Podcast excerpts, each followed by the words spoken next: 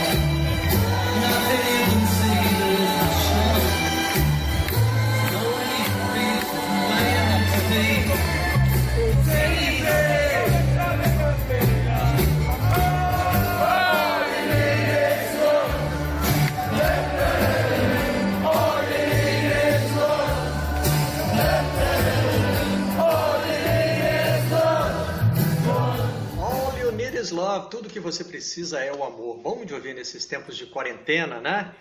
É, só que já faz 50 anos que o grupo que celebrizou essa e tantas outras músicas se separou. 50 anos sem os Beatles. Que loucura! Como passa o tempo! Estamos começando ao som da torcida do Liverpool, mais uma edição do Redação Home Office, da sala da nossa casa para onde você estiver. Esperamos que você possa ficar em casa e que, se não puder, se estiver prestando serviços essenciais, que esteja se cuidando. Isso vale é, com muito carinho, respeito e admiração, principalmente, mas não exclusivamente, para os profissionais da saúde. Vamos apresentar os nossos convidados de hoje. Todos, já estou olhando aqui, todos com idade para ter curtido muito Beatles na vida. Bom dia, Sérgio Xavier Filho. Bom dia a todos. É, só quero dizer o seguinte: se uh, os Beatles tivessem separado hoje, exatamente na época da pandemia, certamente eles estariam reunidos de volta fazendo uma live, né, em homenagem ao isolamento. Provavelmente eles fariam isso como aliás muitos grupos têm feito, duplas é, sertanejas, e também uhum. os soundtrackers do nosso companheiro Rodrigo Rodrigues, né, que fizeram uma iniciativa muito legal. Gravaram é, Stand By Me, cada um na sua casa. Né? Pessoal com fone, ouvindo, um grava uma base, o outro vai, toca por cima. Não, não sou músico, não sei exatamente como funciona, mas né, como leigo a gente imagina. É, e ficou muito bacana, está circulando aí nas, nas redes sociais. Vale a pena ver também. Tim Vickery, ele que nasceu no país dos Beatles, mas é, com, com, pouco tempo, né, Tim? Não, não deu para aproveitar é, e ver os Beatles ao vivo. Você não teve esse privilégio, né? Bom dia, bem-vindo à redação. Bom dia, embora é muito importante para a minha vida. Uh, o dia que eu vi o primeiro filme dos Beatles, uh, aqui eu acho que Os Reis do Ye, pela primeira vez, Estava com 11 anos, mudou a minha vida. Eu quero ser um Beatle. Uma ambição que eu, eu não, não, não consegui. Uh, até os livros por trás tem, tem vários sobre os Beatles. Eu sou, sou obcecado, amo, adoro. All You Need Is Love, mais um bom sistema de saúde público também ajuda, ajuda. Né, nesses é tempos. É, é, é, que bom, que bom como técnico do time, que bom que hoje você você mudou um pouco o posicionamento, né? Porque uh, semana passada eu estava hum. embaixo, né? Segurando segurando o peso de dois coelhos, de, de Bárbara e, e, e PVC. Hoje, que fase, que fase. Hoje se tiver leite derramado, vai por baixo, não vai por cima de mim. Bom dia. É, mas Boa. é que no Redação Home Office, naquela edição, você era estreante, embora você seja né, um Beatle do Redação. Você é um, um integrante permanente da nossa equipe. Mas no Redação Home Office você estava estreando. É, então começa por baixo, vai subindo aos pouquinhos. Né? Tá. O Milton Leite não subiu na vida ainda não. Ele começou por baixo e lá ele continua. O que, que houve, Milton? Não estamos te dando moral aqui no Redação? Bom dia. Não, talvez seja o lugar mais fácil de você empurrar aquela telinha para fora, né? Se, se eu estiver falando muita bobagem. É que nem aquele jogador na ponta do banco, é isso? É o que está na ponta do banco, né? O ponto esquerda, né? O que está mais perto do vestiário. É, bom dia para todo mundo, enfim. E é muito legal abrir com Beatles. Você sabe, Barreto, que o fato de a gente trabalhar numa empresa que coloca a gente nos grandes eventos e tal, uma das coisas mais legais que eu fiz ultimamente, numa das viagens de trabalho, o Brasil, um pouquinho antes da Copa da Rússia, em 2018, ele jogou em Liverpool, né? ele fez um amistoso lá. E foi muito legal ter podido estar lá, nós ficamos alguns dias em Liverpool, né? ter podido conhecer é, não só o museu, não só alguns lugares clássicos da, da cidade, mas nós tínhamos um motorista que trabalhou com a gente que levou a gente para alguns pontos que não são pontos turísticos, como por exemplo a gente foi, e eu lembro que eu estava com o Maurício Noriega nesse dia, a gente foi tomar chopp num pub lá, que era onde o John Lennon, na sua adolescência, começo de, de, de, de fase adulta, ia beber também. Então, uma foi uma das viagens mais legais que eu fiz foi ter podido conhecer Liverpool na Inglaterra e conhecer alguns pontos onde os Beatles é, frequentavam. E hoje, dentro dos meus hobbies aqui, principalmente nessa quarentena, uma das coisas que eu adoro fazer é tocar algumas músicas do Beatles, dos Beatles aqui no meu piano. Vai ter palhinha pra gente hoje? Não, não ensaiamos. Não, não dá, o piano tá muito né? longe. Mas eu posso gravar e mandar para vocês qualquer dia. Boa, isso, isso, isso vai valer. É, a história que eu tenho para contar dos Beatles não é história de mocinha, é história de bandido. A única vez que eu vi Paul McCartney se apresentando ao vivo, ele que tantas vezes vem ao Brasil, né? E já saiu do circuitão, né? Aquele circuito Rio-São Paulo, que às vezes escapa ali para Belo Horizonte, Porto Alegre, já se apresentou em Vitória, em Goiânia, o que é muito legal, né? É, para mais gente no Brasil ter é, possibilidade de ver um mito como ele. Eu nunca fui a um desses shows, muitos já foram realizados aqui no Rio, e eu não sei explicar porque eu não fui, não me perguntem, porque eu não sei. Eu não sei porque eu não fui. É, e eu vi o Paul McCartney na abertura dos Jogos Olímpicos de Londres, 2012 quando justamente não deveria ter visto, porque eu estava escalado para apresentar um programa logo depois, e aí acabei me atrasando, e essa foi, esse foi o dia mais, é, dia mais desastroso da minha carreira, que graças a Deus depois disso continuou. o Sport TV me deu, me deu a chance ainda de, de estar aqui falando com vocês. É, bom, já que começamos com os Beatles, é, aproveitar que foi um registro sonoro, né, e dizer que a versão Uh, em áudio desse nosso bate-papo estará mais uma vez disponível na aba Vocês da Imprensa, dentro da página de podcasts do Globoesporte.com, a partir das 5 da tarde. A nossa equipe me avisa se isso passar para mais cedo, hein? porque o programa passou para mais cedo, estamos começando às 10 da manhã e às 1h30 da tarde tem o Seleção Caseira com o André Rizek. Mas por enquanto o horário combinado é o das 5 da tarde, a íntegra do programa em áudio disponível lá para você. Como os Beatles abriram o programa, é, eu queria sugerir aqui que o nosso primeiro assunto seja mais uma ideia maluca que está vindo do futebol inglês. Está vendo lá, hein, Tim? Está todo mundo tendo umas ideias loucas. Já quiseram jogar o campeonato na China, quiseram fazer uma espécie de. Eu não vou usar a expressão campo de concentração, que já foi usada de forma tão infeliz por um companheiro de imprensa nosso. É, é, mas juntar todo mundo como se fosse uma Copa do Mundo, né? É, em hotéis próximos para é, terminar a Premier League num, num lugar só. Isso tudo é o, é o, desespero do dinheiro que está batendo, porque dessa vez né, nem é a Premier League. Dessa vez as ligas inferiores estão aí com uma proposta. Deixa eu pegar a colinha aqui. 341 partidas em 56 dias, incluindo 114 da Championship, que é a segunda divisão inglesa. Isso é o desespero da grana? Tinha medo de perder o dinheiro da TV? É isso? Eu acho que talvez e, e também é excesso de tempo para pensar, né? Quando você tem muito tempo para pensar, pode pode até atrapalhar.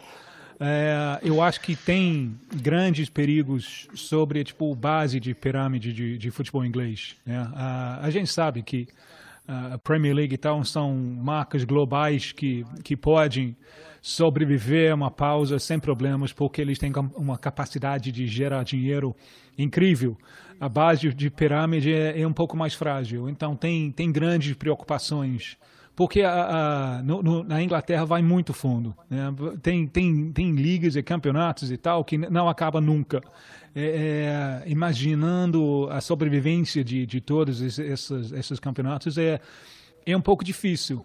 Eu acho, não sei se meus, meus colegas ilustres concordam comigo, mas eu acho que fundamental nesse momento é, é, é não somente olhar para o lado financeiro, mas ouvir os jogadores.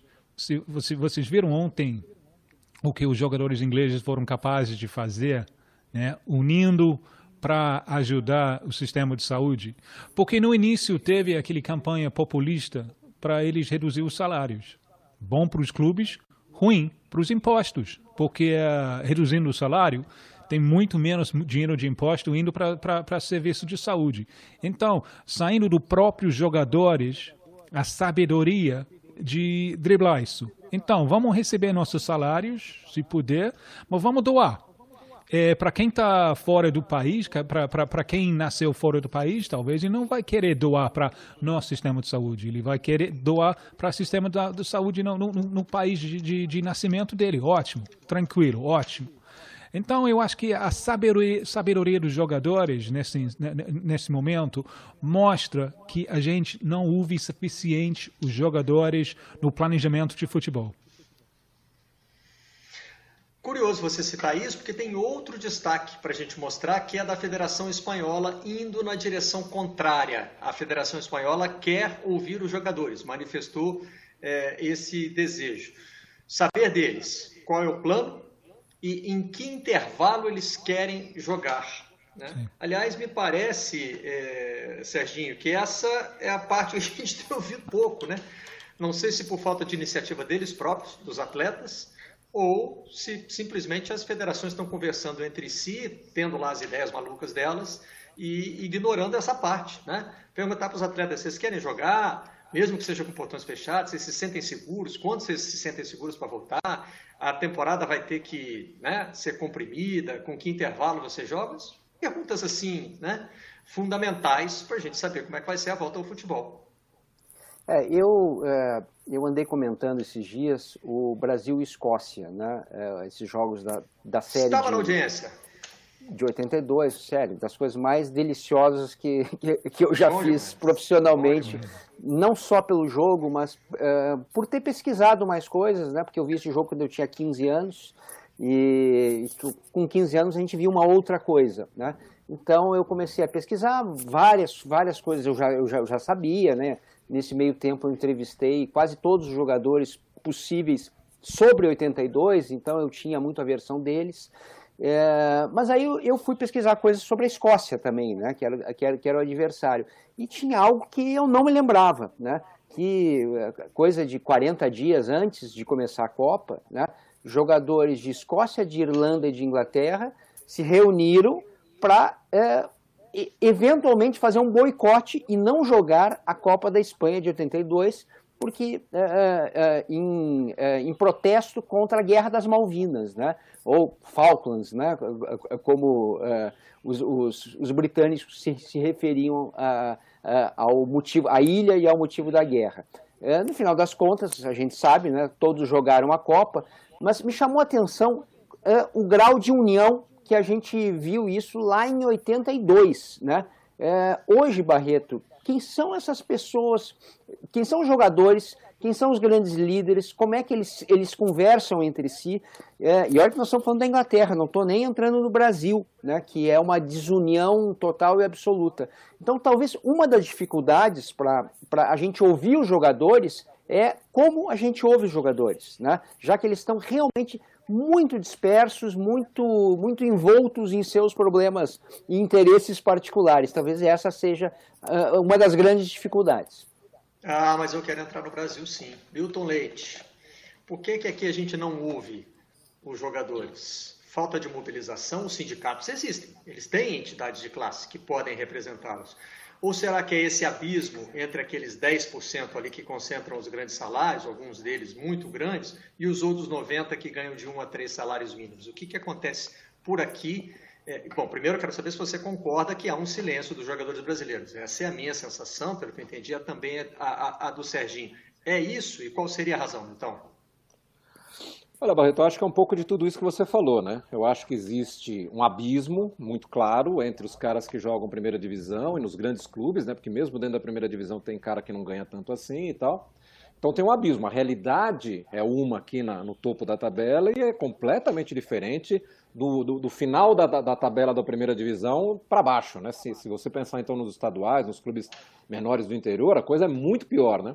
Tá no noticiário aí que os contratos dos jogadores do Santo André que vinham liderando o Campeonato Paulista, terminam hoje. Quer dizer, a partir de segunda-feira está todo mundo desempregado. Se porventura o campeonato estadual voltar, a gente vai ter provavelmente muito time desfacelado aí, né? Porque eu, eu acho muito pouco provável que você consiga reunir as pessoas. Acho que muito clube nem vai ter dinheiro para fazer isso, quando, se o campeonato voltar, né? Então acho que tem um pouco disso, tem um pouco da coisa da representação. Os nossos jogadores profissionais aqui nunca foram muito afeitos a formar um sindicato forte.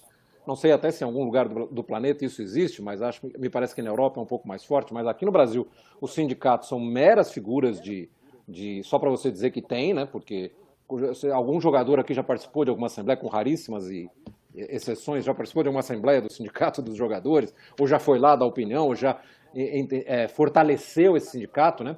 E certamente quem deveria fazer isso, sobretudo quem deveria fazer isso, é o pessoal que está no topo da pirâmide, né? Porque esse pessoal tem muito mais força para pressionar, para negociar, para fazer o sindicato ficar forte. Então acho que essa também é uma outra questão. E o que eu acho muito ruim neste momento, né? São os clubes, por exemplo, aqui em São Paulo, a Federação Paulista marcou para a semana que vem uma reunião que vai discutir o futuro do Campeonato Paulista. Com todo respeito, né? Nós não estamos na menor condição de discutir futuro de nada, em qualquer área de atuação, muito menos no futebol. Hoje, inclusive, eu estava lendo uma, uma, entrevista que o, o grande companheiro Jamil Chad fez com o presidente da FIFA, onde ele diz o seguinte: ninguém, a, FIFA não está interessada em fazer jogo nenhum. Eu acho que a gente não deveria fazer jogo nenhum enquanto a gente não tiver certeza que 100% de saúde é garantida para todo mundo que vai jogar, que vai assistir, que vai transmitir, enfim.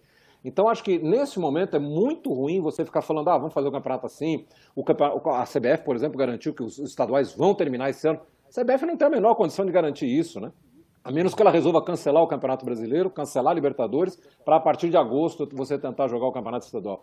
Então, nesse momento, e quem acompanha o noticiário a respeito da pandemia, ontem, inclusive, a Itália e a Espanha, né, que são os dois países talvez mais atingidos da Europa por essa devastação que está sendo a Covid, que já aparentemente tinham atingido o platô, ontem os casos voltaram a crescer assustadoramente, tanto na Itália quanto na Espanha.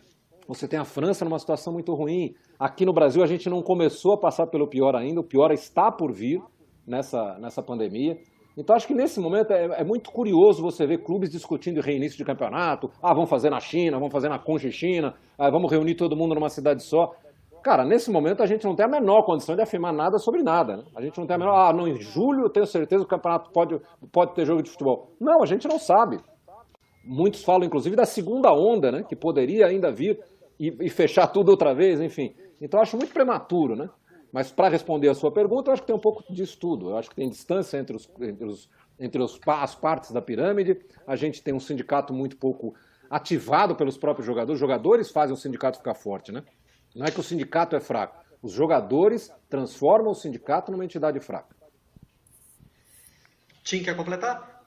Sim, até, até no, na Argentina, onde tem um, uma tradição na sociedade de, de, sindicatos, onde tem uma tradição de, de sindicato forte de, de, jogadores de futebol, você enxerga o problema. É, semana passada, o, o Carlos Teves, ídolo de Boca, ele falou não tem problema nenhum em jogador de futebol fica cinco ou seis meses sem receber. Bem, isso pode aplicar com, com Carlos Teves, né? O ídolo ganha muito bem, foi para a China, ganhou uma, ganhou uma fortuna lá na China, mas não se aplica a muitos outros jogadores. Então o mundo meio caiu em cima de Teves, né? Com vários jogadores falando, olha, não mexe, não mete com, com a, a minha bolsa não, né? Então uh, uh, teve uma, uma sensação que uh, é tudo bem apertar o cinto, mas só no momento em que todo mundo está tá, tá vestindo a, a, mesma calça. Né? Se não está vestindo a mesma calça, fica muito difícil apertar a cinto, a, a, a cinto geral. É verdade. Serginho, com relação a essa questão uh, da volta do calendário, tem mais uma informação aqui que está no Globoesporte.com. A FENAPAF, que é a associação, né, a Federação Nacional das Associações de Jogadores de Futebol, está é, topando, o presidente enviou uma proposta ao presidente da CBF, Rogério Caboclo, para reduzir de 66 para 48 horas o espaço entre jogos. Na verdade, esse intervalo de 66 horas é uma conquista antiga da FENAPAF, que estaria abrindo mão nesse momento. É, no seu entender, faz parte da contribuição que os atletas têm que dar, é, ceder nesse aspecto, que é o aspecto da saúde, né? porque isso impacta na recuperação física. É, eu acho que nesse caso me parece que faz sentido. Eu acho que todo mundo vai ter que uh, abrir mão do mundo ideal uh, e partir para o mundo possível. Né? Uh, a gente tem uma série de campeonatos que, que vão sobrar até o fim do ano, a gente não sabe quais exatamente, porque a gente não sabe o momento da saída, mas o fato é que a gente vai ter mais demanda de jogos do que data de jogos. Né?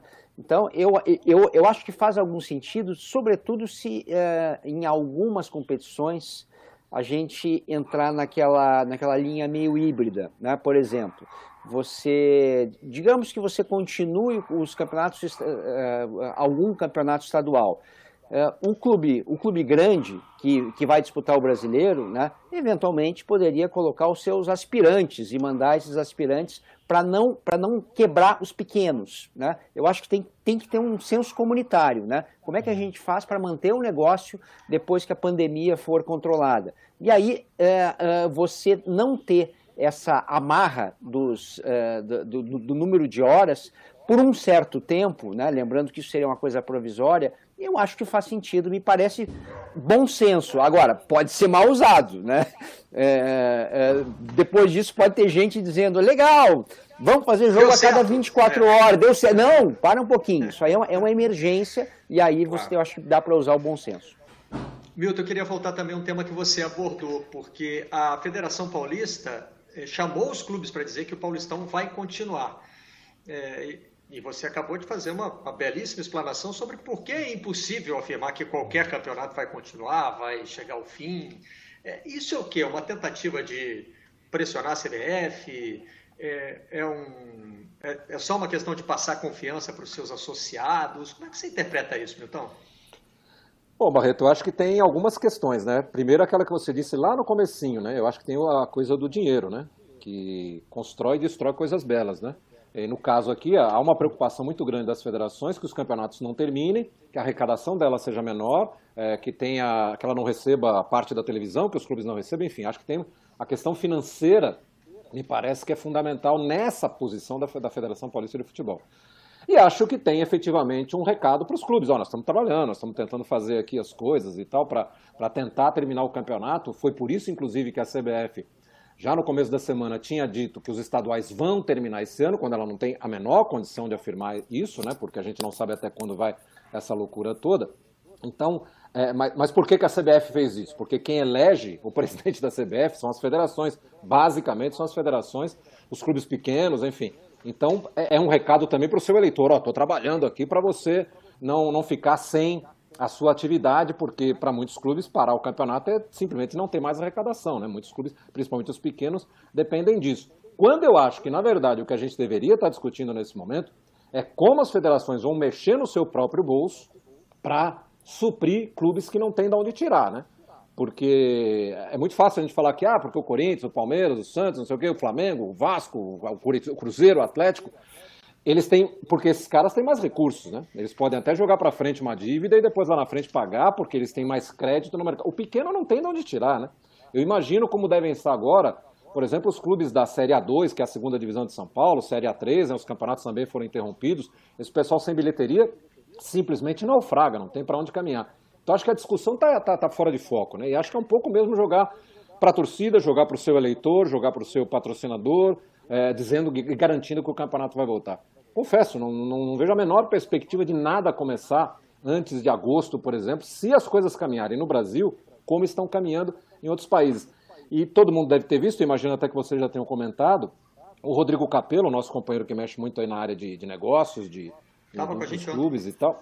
Então, e ele, ele, eh, eh, o blog dele trouxe ontem ou anteontem a informação de que se começarem os campeonatos dia 1 de julho, a gente teria 50 datas até o final do ano e o necessário para terminar o calendário, como ele foi pensado, são 66. Por isso que há, inclusive, essa tentativa de diminuir o espaço de horas entre um jogo e outro e tal, que eu também acho que, como, como exceção, dentro dessa exceção que a gente está vivendo, não haveria problema. Mas não vai caber. Por mais que a gente se esforce em esticar o ano, esticar as datas e tal, e mesmo sendo otimistas, né, achando que em 1 de julho a gente já vai ter condição de ter futebol, mesmo assim, não vai caber tudo. A gente vai ter que sacrificar alguma coisa. E como eu disse na última terça-feira, quando participei do programa, esta é uma situação em que todo mundo perde. Todo mundo perde. Alguns vão perder mais porque tem menos rede de proteção. Outros vão perder menos. Mas ninguém vai sair ileso desse troço aqui, não. Todo mundo vai perder um pouco. Já Barreto. que o Milton citou o blog do Rodrigo Capello, eu queria aproveitar para dar o devido crédito à informação sobre a FPF garantindo o Campeonato Paulista, garantindo que o Paulista vai terminar, é do blog do André Hernan. Mas ficam essas lacunas, né? O Santo André poderia, por exemplo, perguntar: os contratos de 10 dos meus jogadores acabaram ontem, então como é que vai terminar? Vai terminar com quem, no meu caso? Serginho. Não, é, é, eu, eu queria só pegar um ponto que o, que o, que o Milton levantou, que, é, que tem a ver com uma mudança de posição minha. Né?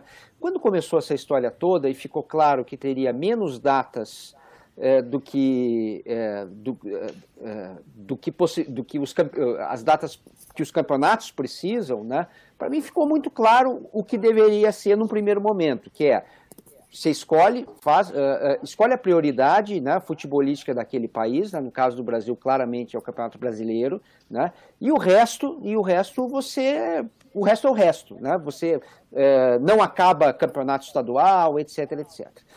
Aos pouquinhos, quando a gente começa a olhar para todos os agentes, a gente começa a, a ver que que para o clube grande, essa é a melhor solução mesmo. Né? É, o estadual, beleza, tudo bem, tem o dinheiro de televisão, mas mesmo assim o brasileiro tem mais, quer dizer, seria o, o foco principal, a Copa do Brasil é a, é a, maior premiação, a Libertadores é a maior exposição, então esquece o estadual.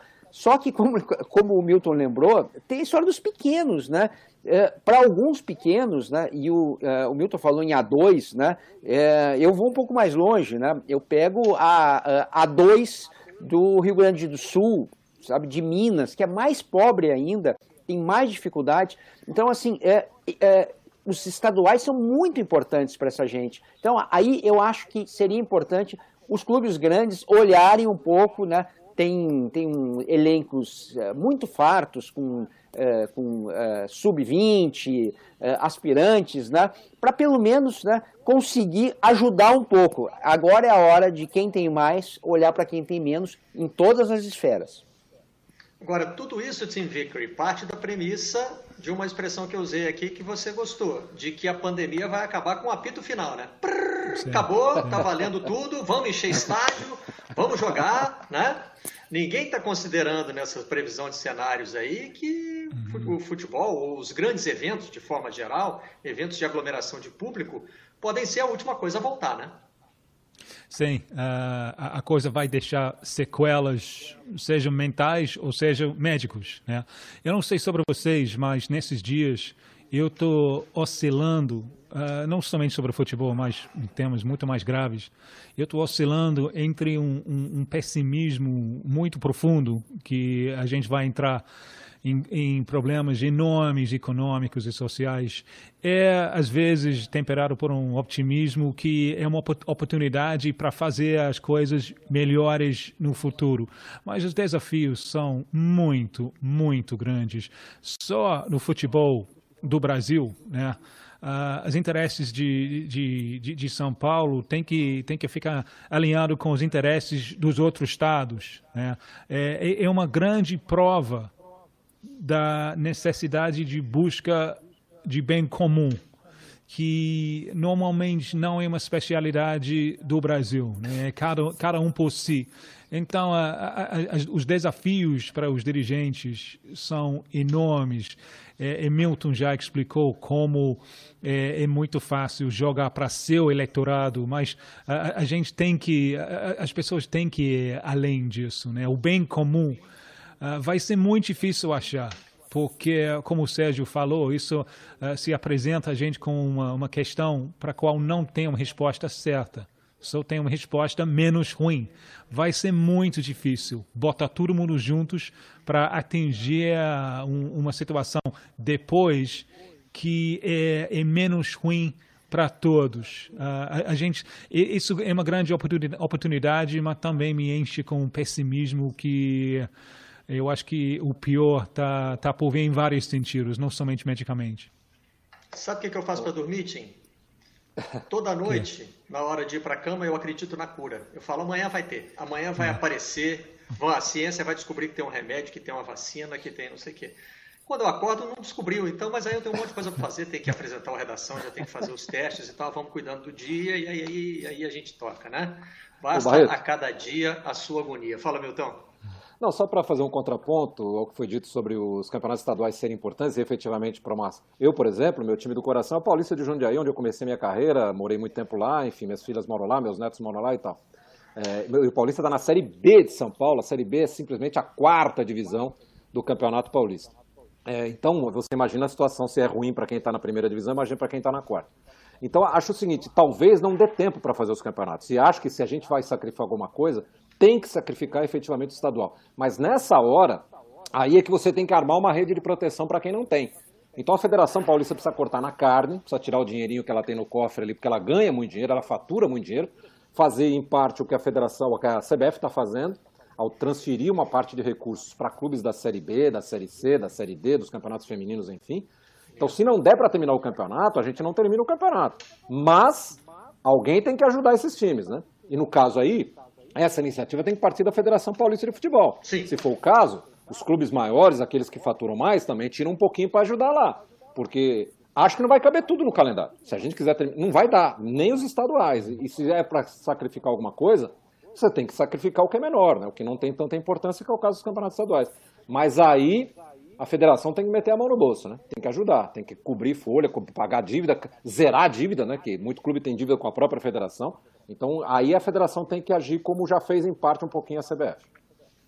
Nossos telespectadores continuam participando conosco usando a hashtag Redação Sport TV, muitas mensagens carinhosas, eu agradeço, é, dando apoio aí à nossa iniciativa de fazer esse redação home office, mas também querendo participar do debate.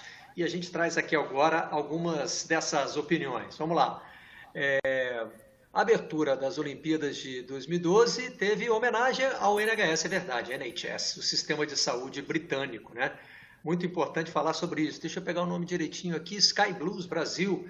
É, Tim Vickery teve uma parte da, da, da, do, dos números musicais lá que era um pessoal saltando numas camas, que eram umas camas é, que remetiam aos hospitais da Inglaterra ali pelos anos 50, não era isso? Eu me lembro da. da Sim, é, o lado ponto. direito do discurso político não não estava muito feliz com, com isso não, né? Exatamente os mesmos pessoas que agora tá tá clamando para o Estado socorrer, uh, socorrer todo mundo. Tem um, um, um cena emblemático do uh, partido no, no parlamento, o, o partido conservador uh, batendo palmas uh, quando decidiram não dar um aumento para os, os médicos, os jovens médicos.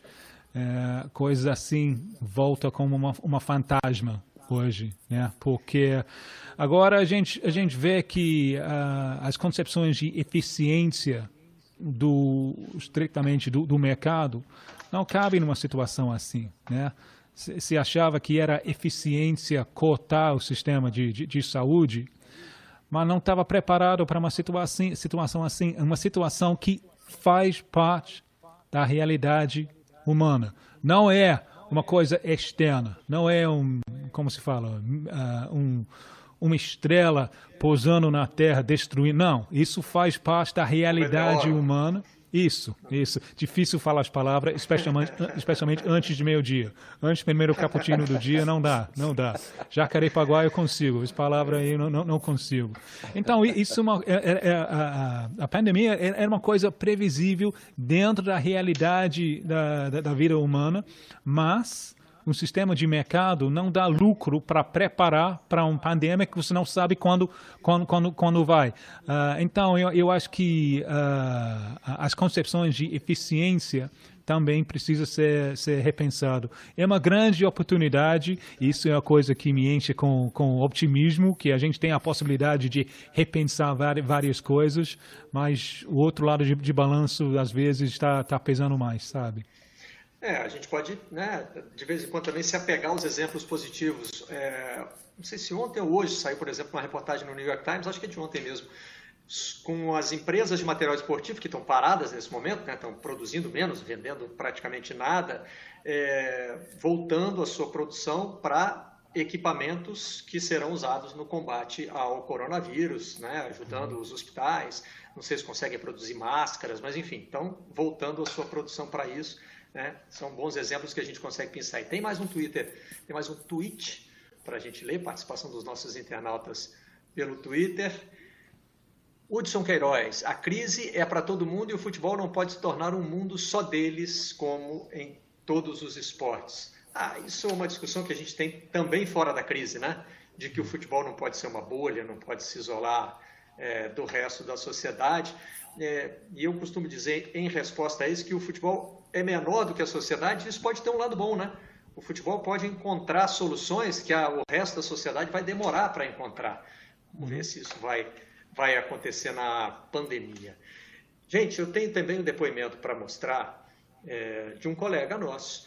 E, e, eu me lembro que antes, da, antes do Redação Home Office, né, a gente ainda estava no começo desse processo todo, eu ouvi no podcast do New York Times, o Daily, um jornalista especializado em cobertura de epidemias, né, dizendo: eu acho que o Covid-19 vai ser como a gripe espanhola, não no sentido da mortalidade, porque a sociedade hoje é muito diferente, mas no sentido de que todo mundo vai conhecer alguém que teve a doença. Ela vai se espalhar por todo mundo. E isso, quando parecia uma coisa ali da China, no máximo dos países vizinhos, né? E eu falei, bom, é um especialista, né? Um cara que cobre isso, ele deve saber do que está falando. E hoje a gente testemunha isso, né? Um colega nosso é, contraiu o, o novo coronavírus. Para nosso grande alívio, já está curado, passou pelo problema e conta agora como foi todo esse processo.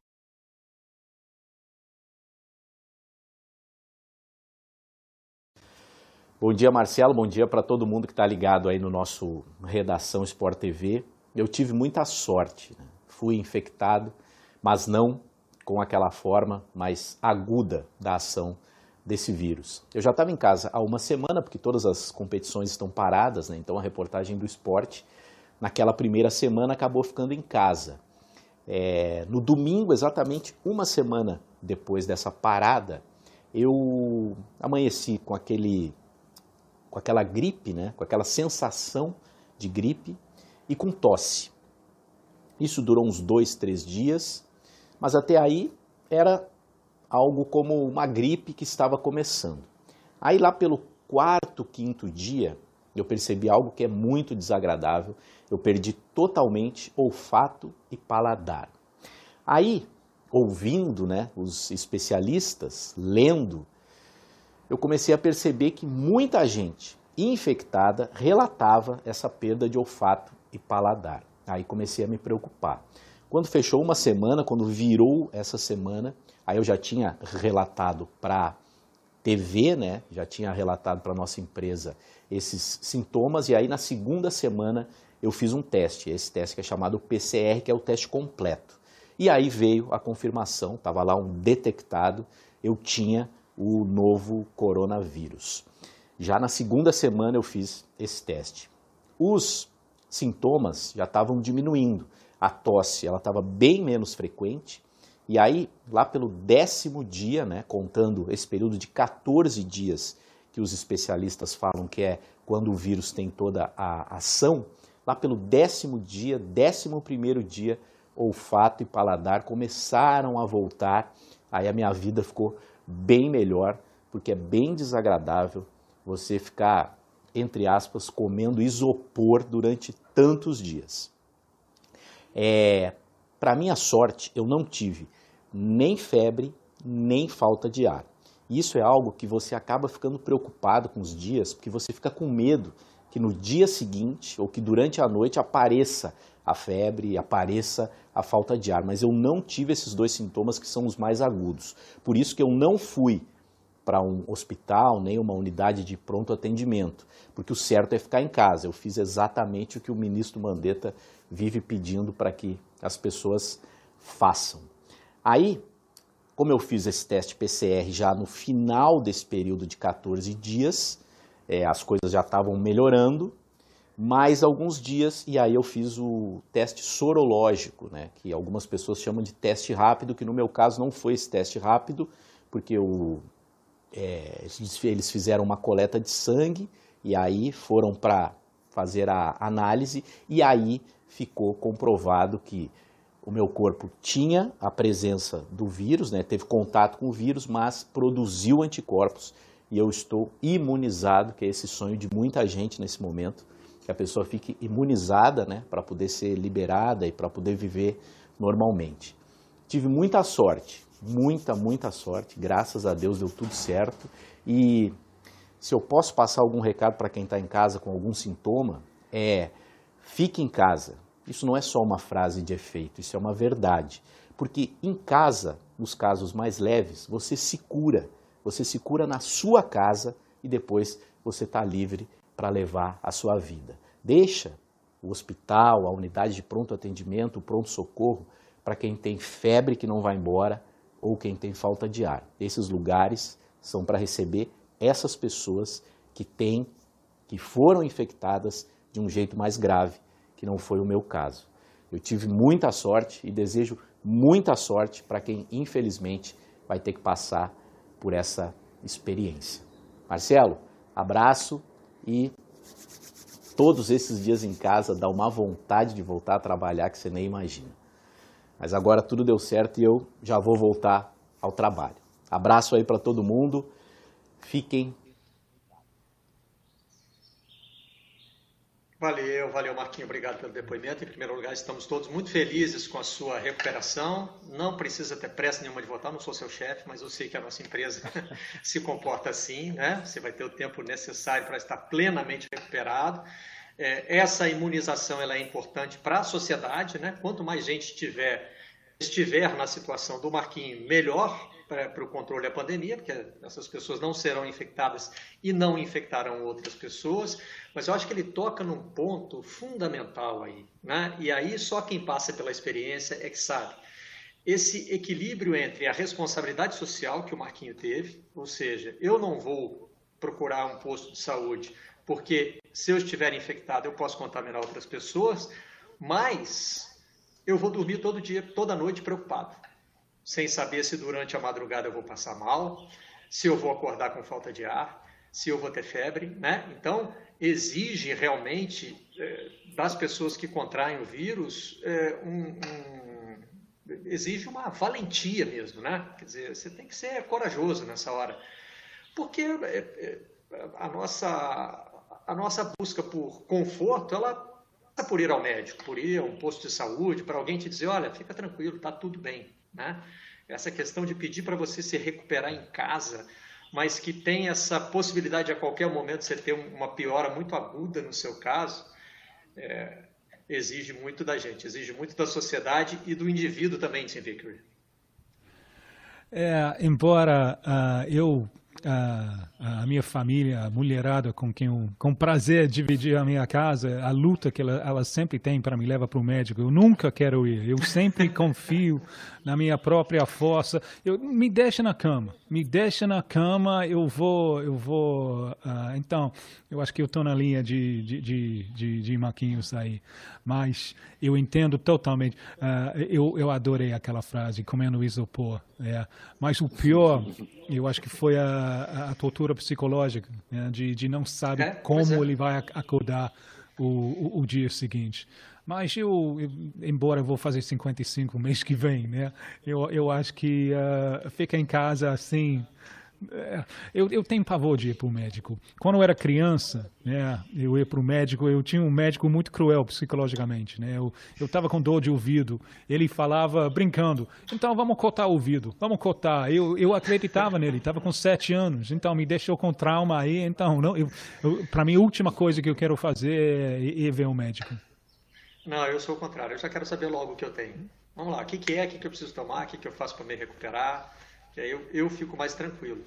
Por isso que eu entendi muito bem o depoimento do Marquinho, né? Você tem um compromisso social, que é o de ficar em casa, quer dizer, não é, não é só sobre você, mas é sobre você, né? Você vai dormir sem sabendo se, se aquele quadro no dia seguinte pode ser um quadro é, muito complicado. Então, é, esse, esse compromisso social relatado é, pelo nosso companheiro aí foi realmente muito importante.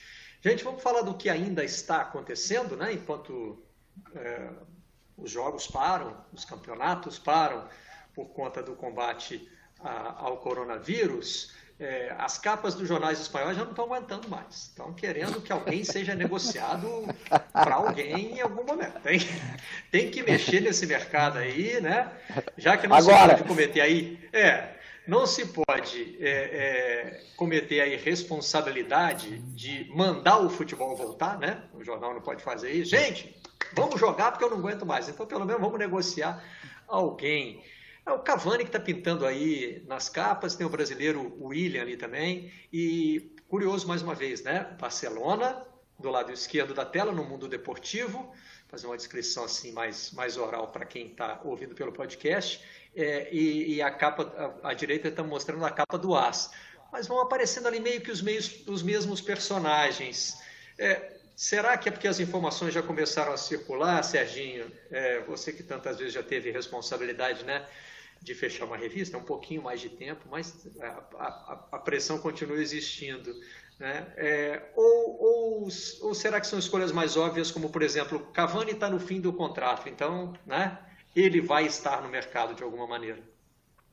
Olha, é, bom, é, eu acho até engraçado que é, é, na molecada e até gente um pouco mais, mais, mais velha, né, gosta de daquele joguinho futebol manager, né, que você fica, Sim. você brinca de dirigente de clube, né, vai contrata. Então, dessa vez, os, os, os dirigentes estão brincando nesse desse jogo, né, porque eles não têm o que fazer, né, na vida real. Agora, o fato é o seguinte: é, várias negociações é, você consegue começar a encaminhar, começar o processo de convencimento, né? e aí sim, é, as pessoas estão em casa, quer dizer, não podem convidar ninguém para tomar um café, para conversar sobre a, a, situação dele num clube, mas o cara pode ligar para o Cavani, o cara pode é, começar a prometer um, é, um futuro num determinado clube, é, o, o cara pode sondar o empresário, né?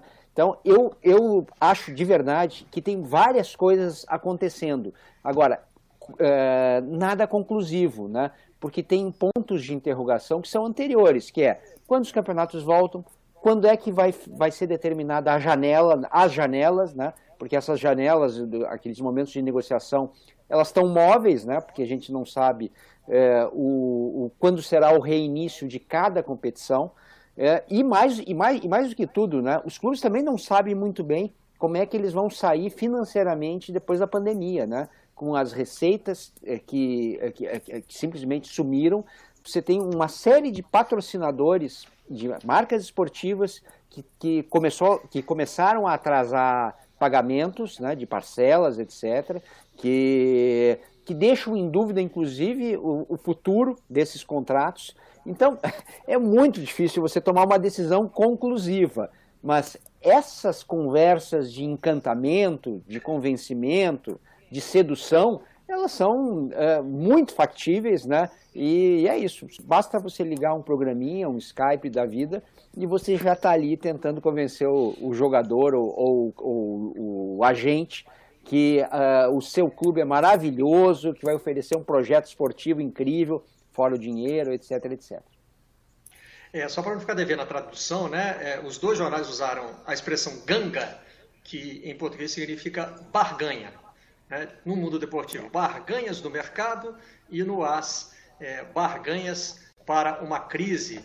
É, Tim Vickery é, passa por esse, por esse problema duplamente, né, Tim? Ao ver o noticiário brasileiro e ao ver o noticiário é, dos outros países da América do Sul, tem que ficar entendendo algumas expressões típicas do futebol, as expressões que a gente usa no dia a dia. No português você já conhece várias, acredito que no espanhol também, né? Sim, sim, sim. O, o que me fascina nesse momento é se, em alguns casos, o critério, critério de, de escolha vai sofrer efeito de coronavírus. Eu estou me referindo a um aumento de escolhas sentimentais. Vamos, vamos puxar o exemplo de, de Cavani, né? Uh, o Ceboja Rodrigues, né, o veterano que voltou depois de muito tempo do futebol europeu, ele joga no Penharol, ele já falou que Cavani quer voltar para Penharol. Né? Por quê? É o país de origem dele, ele saiu muito cedo, ele poderia jogar, enfim, para um grande no Uruguai. O técnico, por enquanto, é o velho colega dele, uh. Será que com tempo para refletir, porque tempo para refletir pode ser, pode ser bom, pode ser perigoso, mas eh, será que várias pessoas no futebol vão chegar na, numa decisão baseado no sentimento até mais do que uh, coisas financeiras ou, ou, até profissionais. Isso aplica um pouco, talvez, para Jesus, né, que voltou para Portugal. Ele está no Portugal agora, perto da família dele. Ele, ele vai fazer a meia-meia, eu acho que em julho. Né? Ele acabou de ver um, um, um grande técnico, com certeza ele, ele, conheceu bem o Radiantich, morrer de 7 anos, sou cinco a mais do que ele. Será que na cabeça de Jorge Jesus ele está pensando, começando a pensar com um, uma mentalidade diferente, que ah, tô, tô quase meia meia, talvez está na hora de, de curtir um pouco o meu pai, de, de ficar um pouco mais devagar. Isso me fascina. Se depois as sequelas mentais no futebol vai, vão conduzir a mais decisões sentimentais do que profissionais. Só para esclarecer que o gancho ali das duas capas é quem tem contrato terminando em junho. Então, além do Cavani e do William, estavam ali Davi Silva, Pedro, Mertens, Mernier. Todos esses aí estão é, listados como oportunidades do mercado. No caso do Jorge Jesus, o que a gente tem, Milton, é mais um obstáculo aí na negociação entre o treinador português e o Flamengo. Na verdade, entre o Flamengo e o treinador português, né? Está aí no, no, no, caderno de esportes do Globo, num, num, bom jogo ali entre título e foto, né? Com barreira. Agora tem a questão do visto. O Jorge Jesus precisaria renovar o seu visto de trabalho no Brasil. E, mais uma vez, né, Milton, essa questão de é, quando é que os campeonatos vão voltar é, o contrato Jorge Jesus está terminando agora em maio. Provavelmente terminará ainda durante a quarentena. Pois é, inclusive essas questões, né? Você citou vários jogadores que estão com contrato para terminar. Essa é uma outra questão que tem que ser pensada, né? O que, que vai acontecer se a temporada voltar lá em agosto e muita gente já ficou com, sem contrato em junho e julho? A gente prorroga, é, as federações aceitam essa prorrogação nas suas inscrições, porque esses contratos todos são registrados nas suas federações, né? Com relação ao Jorge Jesus, eu lembro de ter falado aqui na terça-feira que eu acho que é, não só essa questão do visto, mas a, o que disse o Tim, né? Essa coisa de ele pensar duas, três, dez vezes se ele quer voltar ao Brasil e não se sabe que país vai ser esse, né? Porque o Brasil certamente vai ser um dos mais atingidos pela pandemia, que está para atingir o seu ponto mais forte ainda no Brasil. A gente não está vivendo aí do pior da crise aqui, né?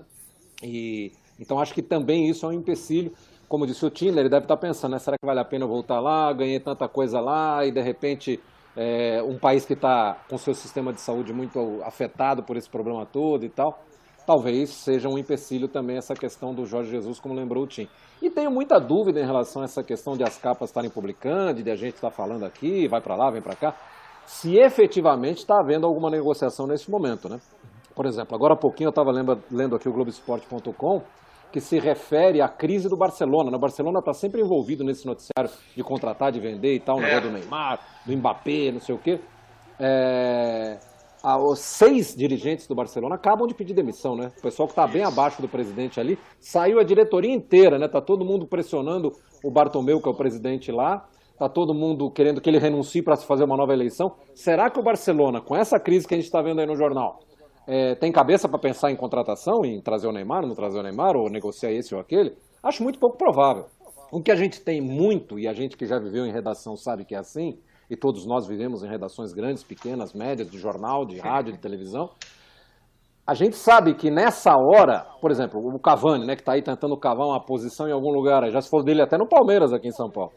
É, no Internacional de Porto Alegre já se falou dele, né, pelo menos no noticiário. É, será que não é empresário que liga lá e fala, olha, não quero, não, não, não conta para ninguém que eu te falei, mas tem uma ponta aí do Cavani que está indo para a Lua jogar lá. Isso a gente sabe que acontece aos montes, né? E a gente, nessa época de não ter noticiário, porque a bola não está rolando, não tem treino, não tem nada, acaba, o, quem não, não, não tem a preocupação de checar, de ir atrás, acaba publicando. A gente, na própria terça-feira, quando eu participei do programa, falou dos jornais espanhóis, a diferença entre Madrid e Barcelona, como eles tratam o noticiário, que eles torcem muito. Então, na hora que não tem notícia, qualquer telefonemazinho sugerindo que possa acontecer em algum momento uma transação vira notícia, vira manchete. Enfim, acho muito pouco provável que alguém esteja negociando nesse momento. Muito pouco provável. Porque a gente não sabe o que vai acontecer a semana que vem, não sabe o que vai acontecer o mês que vem, não sabe se vai ter futebol até o final do ano. Então, vamos negociar o quê? Deixa eu mostrar duas coisas aqui rapidinho antes da gente encerrar. O programa sai do ar cinco minutos mais cedo hoje. Primeiro que já tem candidato a prêmio Puscas num dos campeonatos que estão rolando é, durante a quarentena. Dá uma olhada. No Tadjiquistãozão. Aí, ó. Podemos já inscrever no Puscas? Podemos. Fraco, achei Opa. fraco. Ah, mas é o que temos para o momento, Serginho. Na minha pelada tem o prêmio Puscas. Toda terça-feira. Marcelo Barreto já fez um mais bonito né? que isso. Já, já, já ganhei o Puskas na pelada acho que três ou quatro vezes. É, e quando sai o primeiro gol da pelada, a, gente, a, nossa piada recorrente lá, temos o Puskas, porque é o primeiro. Foi o que saiu. Então, o candidato naquele momento é ele. E, bom, deixa eu ver o nome da fera aqui, rapaz. Agora, tinha, agora que são elas. É, vou tinha guardado a cola. É, Manucheira Jalilova. É, Opa! Manu! É, Manu! É o Manu. Aí, ó. Cruzamento da direita. É. É um gol bonito, um gol bonito. Quando a bola voltar a rolar, vai ter muito mais candidato ao Puskas do que isso aí. é, e o livro de hoje, tenho trazido sempre alguma coisa aqui da minha biblioteca no que se refere ao esporte. Futebol versus Poder, eu já mostrei isso no Redação na época do lançamento. É uma publicação da Corner que tem a revista e tem também a editora, com prefácio de Tim Vickery. Opa. Prefácio do qual eu extraí uma frase que foi. É, como é que chama aquela frase? É, no começo ali do trabalho. É, ele se pergunta aqui até, até que ponto não estamos nos enganando com nossos mitos românticos, até que ponto não somos parte do problema em vez de ser parte da solução. Gostei dessa provocação, Tim, foi para o meu trabalho lá de conclusão de curso. Está recomendado então, Sérgio Xavier Filho, Tim Vickery e Milton Leite. Obrigado pela participação no programa de hoje, que está terminando um pouquinho mais cedo. Na sequência, tem a reprise da faixa especial, mais uma goleada do Brasil, dessa vez sobre a Nova Zelândia na Copa de 82. Redação volta segunda às 10 da manhã. Hoje, às 1h30, tem seleção caseira com André Rizek. Tchau, bom fim de semana. Vocês da imprensa.